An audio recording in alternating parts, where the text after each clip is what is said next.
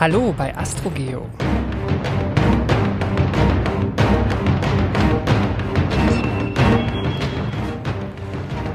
Heute geht es zum Finale, nämlich zum Finale in der Marsforschung. Es geht zum dritten Teil der Serie Ewig lockt das Marsleben mit Recherchematerial aus einem Feature für den Deutschlandfunk. In den ersten zwei Folgen haben wir gelernt, die Frage, ob Wasser auf dem Mars geflossen ist, ist bis jetzt einer Pendelbewegung gefolgt.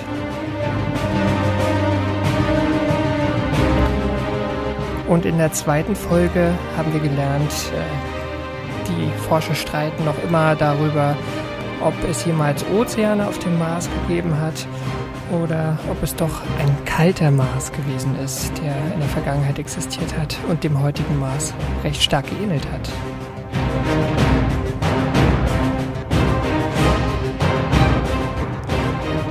Heute kommt es zum Showdown. Nämlich soll es heute gehen um die letztendlich die Kernfrage der Marsforschung. Hat es jemals Leben auf dem Mars gegeben?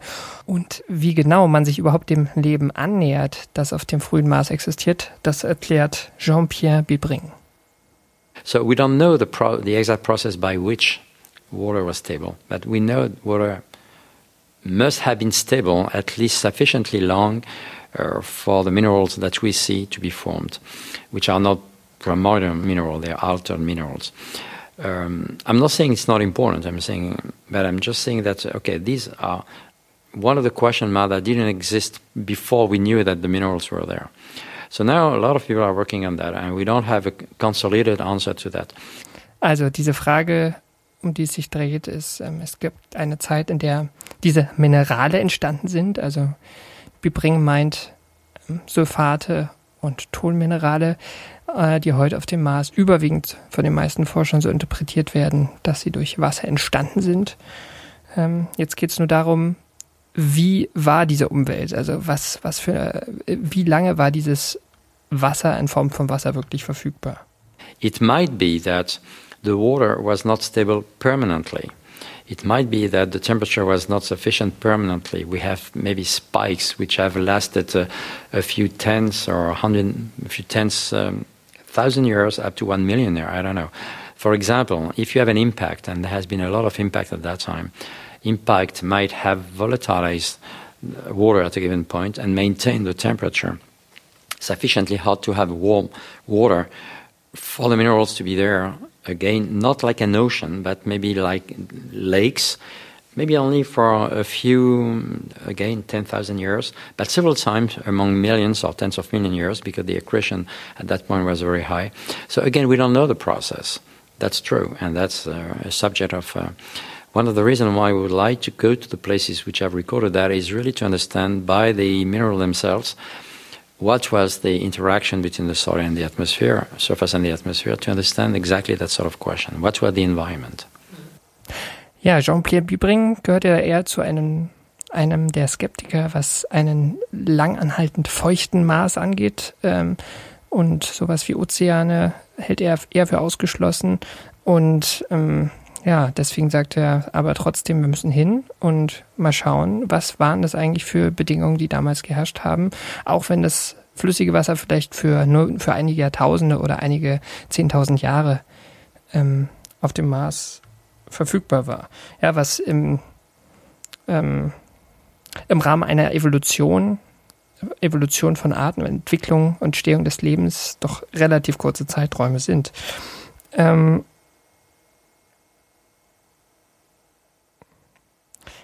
Genau, das, das eine weitere Frage, die ich Ihnen gestellt habe, ist, ähm, ist man in der Marsforschung bis jetzt zu sehr mit Erdaugen zum roten Planeten geflogen? Also man hat Flusstäler gesehen und hat sofort gesagt, da muss Wasser geflossen sein, der Mars muss erdähnlich gewesen sein.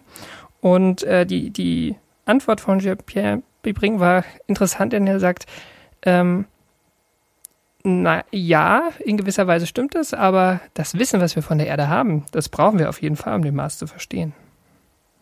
Yes and no. You, you never, you should never throw out uh, the knowledge we have of something, but we have to put the knowledge in a context. So what happened on the Earth is very constrained by what the Earth is. And to extrapolate that to something different is always uh, uh, dangerous in a sense. You have to be very cautious. Not to say you should not. My view is uh, almost the opposite. I think that getting to Mars might give us a lot of in, insight in what the Earth might have suffered very early on. Because again, we do not know what how was the Earth prior to 3.7, 3.8 billion years. There has been almost a billion years prior to that period that we have no idea what it looks like. Genau, also das war auch einer der Aspekte, der schon vorher gekommen sind in früheren Episoden. Ähm, das Gestein auf dem Mars ist einfach älter als das älteste Gestein, was wir von der Erde kennen, nämlich älter als grob vier Milliarden Jahre. Ja, es gibt das äh, erste Gestein, was mit dem Leben zusammenhängt auf der Erde, ist ungefähr 3,8 Milliarden Jahre alt und ähm, die Phase, in der der Mars ähm, flü ähm, flüssiges Wasser hatte, mutmaßlich, ähm, ist in dieser, äh, überwiegend in dieser Zeit vor über vier Milliarden Jahre, wo, wo wir auf der Erde überhaupt gar nicht wissen, wie es aussah ähm, oder ob es da auf der Erde vielleicht auch schon Leben gegeben hat. Und da können wir auf dem Mars wirklich was lernen, indem wir hinfliegen und nachgucken. The uh, what we call the LHB, the late heavy bombardment, also uh, interact with the Earth, and so the Earth also was created heavily. We have computed how much of the of the oceans, supposedly the oceans were from prior to that, would have remained, and actually 80% would have remained, which means that if the oceans were stable soon after the Earth formed, uh, they remained as such. And so all the people saying, well, life started 3.8 or 3. It's just because we don't have access to earlier, so they said well, it started there, but probably it started much earlier than that, and continuously was uh, present there. So, yeah, I'm convinced that uh, looking at the Earth as it is now will not solve even the terrestrial issues of life emergence. Mars have capability of telling us a lot of things. Und auf diesem Weg befindet sich ja die internationale Marsforschung gerade auch. Ähm, einfach mal zum Mars, weiterhin zum Mars zu fliegen und nachzusehen, ähm, was man dort noch herausfinden kann über diese ganz alten Gesteine aus der feuchten Episode. Ähm, die kommenden Missionen, also eine der, der nächsten Missionen ist ja die NASA-Mission InSight. Das ist eher eine Mission, die guckt sich ähm, das Marsinnere an, was für Wärme da rauskommt, ob es äh, tektonische Ereignisse, also Erdbeben gibt. Ähm, aber vor allem die Europäer sind gerade ähm, stark auf dem Weg, sich ähm, diesen organischen Bestandteilen, wenn es die denn gibt, auf dem Mars zu nähern. Ähm, Im Januar 2016 soll der ExoMars Trace Gas Orbiter starten. Das ist ein Satellit, der ähm, sehr genau die Methan, ähm, den Methangehalt der Marsatmosphäre und andere Spurengase in der Atmosphäre angucken soll. Also die Marsatmosphäre ist auch noch so ein, ein großes Fragezeichen. Und dieses Methan ist ja vor allem deshalb ein Schlagwort auch in, in vielen Forschungsanträgen für die Marsforschung, weil es auf der Erde vor allem durch Vulkane und durch lebende Organismen freigesetzt wird, äh, sowohl für über Mikroben als auch durch Pflanzen und durch Tiere. Und ähm, da ist natürlich die große Frage, wie auf dem Mars ähm, dieses Methan freigesetzt wird. Also es könnte sein, dass es heute noch aktiven Vulkanismus gibt. Ähm, die Frage nach organischem Material im Marsboden, den ja Curiosity noch nicht wirklich ähm, zufriedenstellend beantworten konnte und auch die Rover davor nicht. Ähm, diese Frage wird sich die Nachfolgemission auch ebenfalls der Europäischen Raumfahrtagentur ansehen, nämlich der ExoMars Rover. Ähm, das ist ja eine, eine Mission, ja, die hat ein großes Auf und Ab mitgemacht. Ähm, ich habe mit Jorge Vago ähm, zu diesem Thema gesprochen. Der ist ähm, der Missionschef von ExoMars seit vielen Jahren und ich habe ihn erstmal gefragt, was das Ziel dieses Rovers ist, der ja immerhin doppelt so schwer ist wie Spirit and Opportunity, also die vorletzten Rover der NASA und das sozusagen der Einstand der ESA ins, ins Rover-Zeitalter. Äh, genau, was hat die ESA vor damit? Originally, ExoMars was uh, the result of a, it was a brainchild of a group of uh, scientists that was asked in 1997 by ESA to look at what the Viking missions had done in the 1970s and think if you wanted to go look for life on Mars today, how would you do it differently? And this group of scientists came up with an idea. Um, well, you have to remember that at the time they were thinking about this, um, Mars Pathfinder had just landed with its uh, little rover. And so everybody was super excited about the possibilities this new type of platform gave for doing science on Mars. So it is not surprising that what they proposed as a, a next mission to look for life on Mars involved a rover. But was what was different was these guys wanted the rover to have a deep drill. And so that is the way ExoMars was born. Um, then in 2001, there was um, a new program set up at ESA called the Aurora program. Initially, it received a, a modest subscription of like some 14 million euros, but they were told start thinking about uh, how you would go about exploring the solar system for science of life. And we want a program that is not only science based, but that also develops new technologies um, on a on a way to eventually putting humans on another planet. So we had to start robotic. At some point, it would go through uh, sample return type of missions. Eventually, look at humans on other planets. So you can imagine that with 14 million euros, he couldn't do much. Uh, but you know, people started to think, what could we do? And then uh, we had these reports saying what we could do. We could put a rover on Mars and look for signs of life. Genau, also äh, alle Wege standen offen in der ESA-Mars-Forschung. Es haperte erstmal am Geld. Äh, die ESA hatte erst auch das Ziel, die Mission alleine zu machen. Dann sind die Amerikaner zwischenzeitlich eingestiegen und äh, 2011 auch gleich wieder ausgestiegen wegen Budgetproblemen. ExoMars stand auf der Kippe und wurde dann letzten Endes dadurch gerettet, dass sich Russland bereit erklärt hat, einzusteigen. Äh, die Russen werden jetzt die Landeeinheit für den ExoMars Rover ähm, stellen, wobei auch da die Frage ist, wie einfach oder schwierig technologisch das ist. Äh, die NASA hat mit Curiosity bewiesen, mit so einem Skycrane, also mit einem Raketensystem, äh, dass, dass es möglich ist, zusammen mit einem großen Fallschirm. Ähm, aber das ist schon, sagen wir mal, da, da hängt sehr viel Gehirnschmalz drin und man kann nur die Daumen drücken, dass der ESA das gelingen wird, ähm, zusammen mit den Russen ihren großen 300 Kilogramm schweren Rover dort zu landen.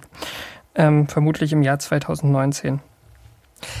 Wissenschaftlich ist ExoMars auf jeden Fall ein neuer Schritt. Ich habe Roche Vago mal gefragt, was kann denn der ExoMars Rover? Let's say we get to one of these interesting things. So you will want to study it uh, for a number of reasons. First of all, you want to understand what is your geological setting. We are really interested in sedimentary rocks. So the type of rocks, particularly those type of rocks that were laying underwater or in water billions of years ago. So for example, but there could be other ones, for example, in hydrothermal systems uh, that do not necessarily involve clays, but I don't know, sulfates or other types of salts. Um, anything that could have been a cozy environment for primordial, uh, for primitive types of life, like bacteria because that's that's what we think may have developed on Mars. So we study this outcrop. We look at the texture of the rocks. Um, are there laminations? Are they consistent with uh, the pre- past presence of water? What types of minerals do we have? Eventually, we may think, okay, this is a good sort of target in which we could try to look for biosignatures. But then um, we don't want to do the search for organics on the part that's on the surface. We want to see how the outcrop goes into the subsurface and then extend our drill and collect a sample at depth because then we will have had all this material on top that will have helped shield that sample from the effects of ionizing radiation and oxidants. Also Vago erklärt gerade eigentlich den typischen Verlauf eines einer geologischen Probennahme, der auf der Erde nicht anders verläuft. Man guckt sich erstmal die an der Oberfläche liegenden Gesteine an und wo man was Spannendes gefunden hat, nimmt man ein Werkzeug zur Hand, entweder einen Bohrer oder einen Hammer und versucht ähm, ja unverändert chemisch unverändertes Gestein ähm, freizulegen. Denn äh, nur das kann wirklich die Geschichte aus der Vergangenheit erzählen, die noch nicht überprägt wurde durch ähm, Erosion, durch chemische Veränderungen und auf dem Mars auch durch physikalische Veränderungen, denn es gibt einfach starke UV-Strahlung, weil der Mars äh, eine sehr dünne Atmosphäre hat, die ihn schlecht abschirmt davor, ähm, die zumindest organische Verbindungen sehr schnell zersetzen können. Und äh, deswegen hat ExoMars hat diesen bis zu zwei Meter tief vordringenden Bohrer an Bord. And of course we need to see we need to see underground, which is not easy. Um, but we have two instruments to help us do that. We have a ground penetrating radar that gives us the stratigraphy under the rover with a resolution of two centimeters. So we are able to see with that what are the different strata, what is loose soil, are there any buried obstacles we need to avo- avoid. And the other instrument we have is a neutron detector that tells us how much water there is underground. And so we can make a three dimensional map of what's under the rover and decide where we're going to drill. And this is important because it takes several days to go down to two meters, nearly four to five days. We need you to prep the team we're sending up. Up. We'll send them to the asteroid. They'll land, they'll drill a hole, they'll drop some nukes, take off, and detonate if we can fix this equipment problem. Yeah, the uh, drilling unit's a prototype we've been building for the Mars project. You, uh, you might recognize the rig. Yeah, well, I guess I should recognize it.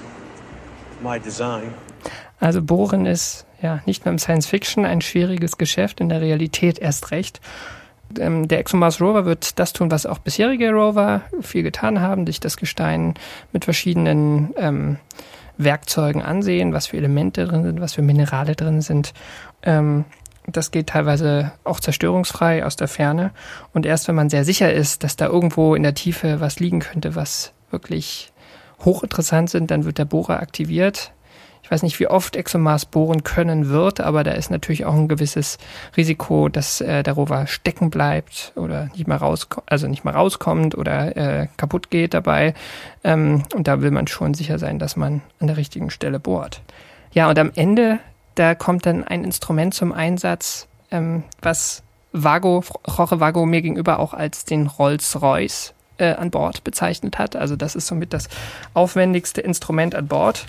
Ähm, das ist nämlich MoMA, das Mars Organic Molecule Analyzer Instrument. Und das hat ein Forscher gebaut, das wird gerade gebaut und entwickelt äh, am Max-Planck-Institut für Sonnensystemforschung in Göttingen. Und der Forscher, der das macht, äh, der war hier im, äh, im, Podcast auch schon mal zu Gast im Zusammenhang mit der Philae-Mission auf dem Kometen 67P.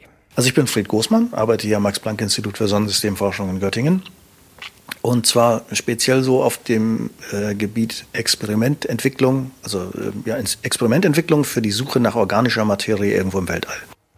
Also Großmann baut dieses MoMA-Instrument, wie er auch das Instrument COSAC auf Philae gebaut hat, diese berühmte Nase von Philae, die auch äh, auf dem Kometen organische Materie nachweisen sollte und in gewisser Form auch das schon getan hat. Ähm, es ist aber offenbar interessanterweise auf dem Mars schwieriger als auf einem Kometen äh, genau das zu tun, nämlich äh, organische Materie nachzuweisen. Das erste große Projekt war eben bei Rosetta, COSAC, um da zu schnüffeln, aus was so ein Komet besteht. Und die, die Umgebung auf dem Mars ist zwar eine völlig andere, aber der, der Suchansatz nach Kohlenstoffmaterie kann schon ähnlich sein man kommt an manchen Detektoren nicht vorbei, aber man muss manchmal die, die Suchstrategie schon ändern, weil man weiß, die Umgebung ist eben doch eine deutlich andere. Da, das eine, die eine Umgebung ist äh, sehr reich an Organik, die andere eher arm. Aber so von der Grundthematik ist es das Gleiche. Und warum hat dann, wenn eigentlich der Ansatz der gleiche ist, ähm, bis jetzt kein Rover wirklich zuverlässig organische Material, organisches Material nachge, äh, nachgewiesen. Die Frage ist ein bisschen fies. Also einerseits wäre es total schrill, wenn es da nicht wäre, weil man ja weiß, wie viele Meteoriten runterfallen und dass die was enthalten. Also da muss irgendwann was vom Himmel gefallen sein. Also das hatten wir auch schon. Organisches Material ist ähm, ja organische Verbindungen im Allgemeinen, die äh, dem Namen nach so klingen, als hätten sie was mit Leben zu tun. Die entstehen zufällig, die entstehen anorganisch ähm, und ähm, die gibt es einfach im All. Ja, das weiß man. Es gibt Gaswolken, wo die einfach drin vorkommen und gerade diese protoplanetaren Scheiben, also äh, Gebiete, aus denen irgendwo Sterne und deren Planeten entstehen, die enthalten sehr viel organisches Material und deswegen gibt es auch in unserem Sonnensystem viele Meteoriten, die immer noch rumfliegen und auf die Planeten fallen, ähm, die organisches Material enthalten. Die fallen ab und an auf die Erde, weiß man, ähm, und deswegen sind auch Kometenoberflächen, die ja auch äh, sehr lebensunfreundlich sind und auf jeden Fall kein Leben enthalten sollten, ähm, gibt es, deswegen gibt es auch dort zuhauf davon. Und auf den Mars sollten diese Meteoriten auffallen. Der hat so eine dünne Atmosphäre, also arg verglühen können die eigentlich nicht auf dem Weg nach unten. Aber man findet das Material nicht. Wenn es weg ist, ist auch das interessant. Verdammt nochmal, wieso? Was, was, was äh, oxidiert mir den Krempel so, weit, so weg, dass ich nicht wiederfinde? Ähm, aber ich bin mir nicht sicher. Also ist, die, die, Publikationen sind immer so ein bisschen vorsichtig, wo man dann sagt, ja, wir haben da was gesehen, aber das könnte Kontamination so viel und mitgebrachter Dreck so viel und in der Summe dann aber doch nicht und am Ende ist wahrscheinlich Organik da. Kommt mir so ein bisschen vor wie diese Geschichten Wasser auf dem Mars. Das ist auch ganz oft gefunden worden und irgendwann riecht es auch keinen mehr wirklich auf. Aber so richtig einzigartige organische Materie auf dem Mars da ist noch was zu holen, glaube ich. Ja, und das hat ähm, Großmann mit seinem MoMA-Instrument ja auch vor, da noch was zu holen. Ähm, aber dafür muss man natürlich sich gut überlegen, warum bisherige Missionen kein organisches Material nachweisen konnten. Und ähm, das erste Mal wurde das ja versucht mit der, mit der Viking-Mission, schon in den 70er Jahren. Ähm, und da muss man auch nachhaken oder äh, anknüpfen. Schwierig zu sagen. Also Viking hatte finde ich immer noch, eine grandiose Nutzlast. Die, die Leute, die das gebaut haben, die wussten, was sie da tun. Und die haben auch wirklich super Instrumente abgeliefert. Und da hieß ja der Gaschromatograph Massenspektrometer, das offizielle Statement von den Leuten, die es gebaut haben, war, nein, die haben da nichts gefunden. Aber sie haben was gesehen. Es gab zwei Signale von Methyl, ähm, was war das? Ähm, Chlormethan und Dichlormethan.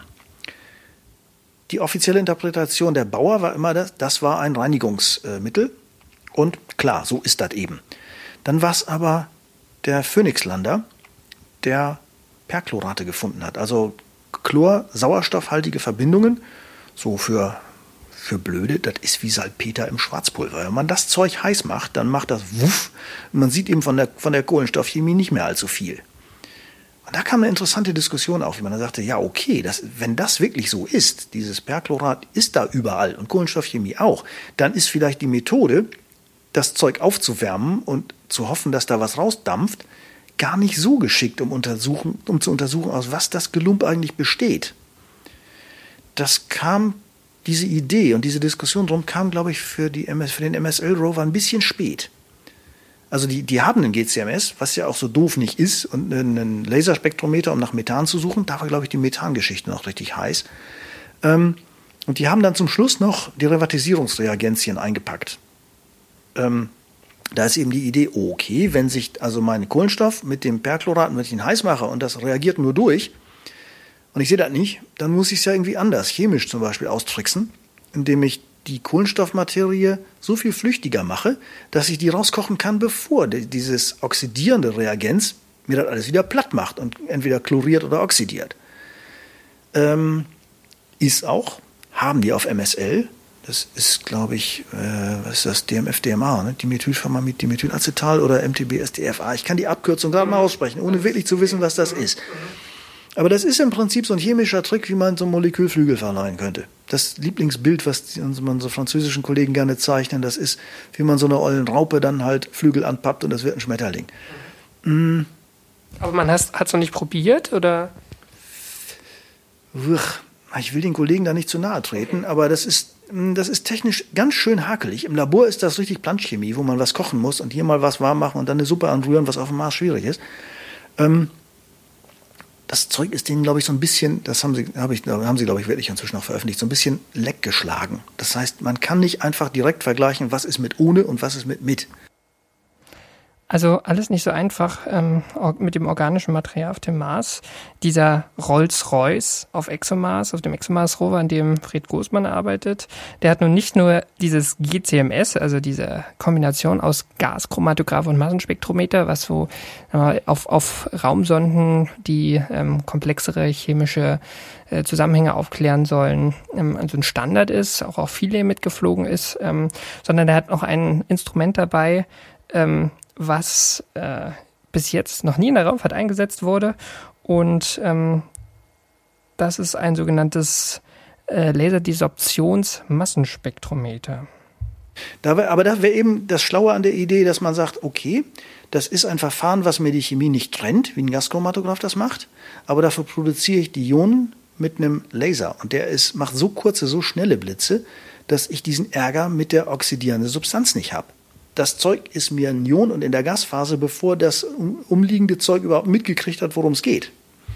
Also man muss irgendwie verhindern, dass schnell genug, äh, dass, dass doch relativ schnell ähm, die Perchlorate, die ja im Maßstab vorkommen, hatten wir auch das letzte Mal schon, ähm, und ähm, andere oxidierende, stark oxidierende Verbindungen die Organik zerstören in dem Moment, wo man es heiß macht. Und dieses Laserdesorptionsspektrometer regt das Material mit Laserblitzen, kurzen Laserblitzen erstmal an. Und das geht halt so schnell, so ist die Idee, ähm, dass die organische, ähm, organischen Verbindungen, die drinstecken, ähm, sich analysieren lassen. Und äh, an dem Instrument bauen wir ja gerade. Diese Kombination aus GCMS, schon allein, um sich an die anderen Messergebnisse gut anbauen zu können. Denn da gibt es ja eine Historie auf dem Mars. Und man sagt, wenn wir da was Ähnliches sehen, aber mit LDMS was ganz anderes, dann wird das eine runde Geschichte. Dann nur ein völlig anderes Instrument hinzuwerfen, ja, auch nicht blöd, aber wie uns für geschickter, das zu kombinieren, dass man die gleiche Probe mit zwei Verfahren angucken kann und dann sagen kann, ja, wir können das reproduzieren, was ihr vorher gesehen habt, aber noch was obendrauf und das bedeutet eben Folgendes. Ja, und dieses MoMA-Instrument, das ist aber wie gesagt die Krönung. Also das ist nichts, was ganz am Anfang passiert. Ich wollte jetzt nochmal genau wissen, was passiert denn mit so einer Probe, die der ExoMars Rover genommen hat aus der Tiefe? Im Prinzip ja, oder bei MSL ja auch, weil ähm, klar, bohren, Probe klein beißen, in Öfen füllen, heiß machen, das ist ziemlicher Aufriss. Da muss man sich vorher schon verdammt sicher sein, dass sich das lohnt. Deswegen guckt man die Probe auch nicht nur mit, mit MoMA an, also mit diesem GCMS, LDMS-Instrument, sondern es gibt außerdem noch ein äh, Mikroskop, also ein, ähm, und zwar ein spektrometrisches Mikroskop, Micrometer heißt das, und äh, ein Raman-Instrument, dass man anhand von ähm, Raman-Streuung messen kann, was da drin ist. Also dass man also das Instrument, was tierisch Ressourcen frisst und auch nicht beliebig viel davon hat, äh, schon eine gute Chance hat, was zu sehen, bevor man das Ding überhaupt füttert. Nun ist die Frage, also das ist ein, MoMA ist sozusagen das genaueste Instrument, was Organik angeht. Ähm, wird ExoMars damit irgendwas nachweisen, was mit Leben zusammenhängt, äh, vielleicht sogar heute lebendes Leben, also was, was heut, bis heute existiert hat, irgendwo im Maßstaub ähm, entfernt, also ordentlich abgeschirmt von der ähm, tödlichen UV-Strahlung. Und ähm, ja, das ist, das ist sozusagen auch die große Frage. Alfred Großmann ist ja in der, in, bei solchen Fragen immer sehr vorsichtig. Äh, da hat er mir auch bei Philae schon so eine Antwort gegeben. Ja, man, man muss sich erstmal angucken. Und er meint, ähm, spannend wäre doch allein mal so ein bisschen äh, organisches Material vom Mars zum ersten Mal in der Hand zu haben und sich mal anzugucken, ähm, was, was steckt da eigentlich drin? Die Suche nach Leben ist was ziemlich Heikles, das ist schon richtig. Also, wenn, der Umgeschluss ist einfacher. Man sagt, organische Materie oder Organik einer gewissen Komplexität ist wirklich nicht da dann wird das mit dem Leben nichts. Dann kommt man über diese, diese Schwelle nicht weg. Aber nur Organik beliebiger Komplexität sagt auch noch nicht viel. Also das war auf der, der EGU, dieser, dieser Konferenz in Wien letzte Woche schon ganz interessant, wie jemand Proben verglich aus Meteoriten und aus irgendwelchem Zeug von der Erde. Er sagt, die Komplexität auf Meteoritenproben ist weitaus größer. Also es gibt einen gewaltigen Zoo verschiedenster Chemie und die ist so ziemlich muckelig gleich verteilt. Also äh, Moleküllängen, boah, gibt's alle. Molekülkomplexitäten, ja, gibt's alle. Bindungstypen, jo, alles da. Sobald man biologische Proben drin hat, fallen Muster auf. Und da gibt es so eine bestimmte Sorte Moleküle, die ist einfach häufiger. Hm, wüsste ich jetzt nicht mal genau so sagen, wieso. Wahrscheinlich was weiß ich, Peptidbindungen oder sowas. Die sind schon. Also irgendwas, was das Leben halt verwendet, vorzugsweise. Ja. ja, wobei man in dem Fall das doch gar nicht mal wissen muss, was es verwendet, sondern dass man einfach nur anguckt, was ist denn so volles Brett, was ist da? Sagt, ja, fast alles, ungefähr gleich viel. Dann ist das einfach, würde ich dann sagen, langweilige Statistik. Aber wenn es davon abweicht, dann hat man zumindest das Problem erklären zu müssen, wo liegt die Ursache dieser Abweichung? Kann es ja auch aus irgendwelchen anderen Gründen geben keine Ahnung, vielleicht entsteht das unbedingt auf bestimmten Substraten, die nur bestimmte Chemie ermöglichen oder so. Vielleicht gibt die Mineralogie bestimmte Kristalloberflächen her, keine Ahnung, auf der irgendwas wächst und macht und tut, was eben bestimmte Richtungen bevorzugt, andere wieder nicht. Dann mag das schon sowas geben. Aber also der nächste Schritt wäre, nach der Organik wäre Suche nach Mustern. Da gibt es halt verschiedene. Entweder ähm, Komplexität, dass man sagt, da gibt es eine bestimmte Gruppe bestimmter Komplexität, die ist häufig, drüber selten, drunter selten. Das wäre komisch. Oder diese berühmte Chiralität. Es gibt rechts- und linksdrehende Moleküle, aber eine Richtung ist bevorzugt. Ähm, dann könnte es auch noch andere Muster geben. Ähm, das hatten wir mal so ausgewürfelt. Äh, äh, es gibt auf der Biologie, also im Körper, diesen Essigsäurezyklus. Ich kann nicht behaupten, den vollständig verstanden zu haben. Aber der Witz ist, dass, wenn Kohlenstoffketten wachsen, knubbelt die Biologie gerne mal zwei Kohlenstoffe dran. Nicht einen und auch nicht drei. Wenn man dann sagt, wir haben immer Differenzen von zwei Kohlenstoffatomen, dann ist das ulkig. Das ist einfach so aus, das ist im Grunde wieder die gleiche Idee, Muster in der Komplexität. Das, daraus folgt nicht gleich Biologie, aber wieder der Umkehrschluss. Keine Muster, keine Biologie. Und verbunden mit der Frage, was man eigentlich in dem organischen Material, wenn man es denn findet, sieht, ist natürlich auch eine weitere Gretchenfrage.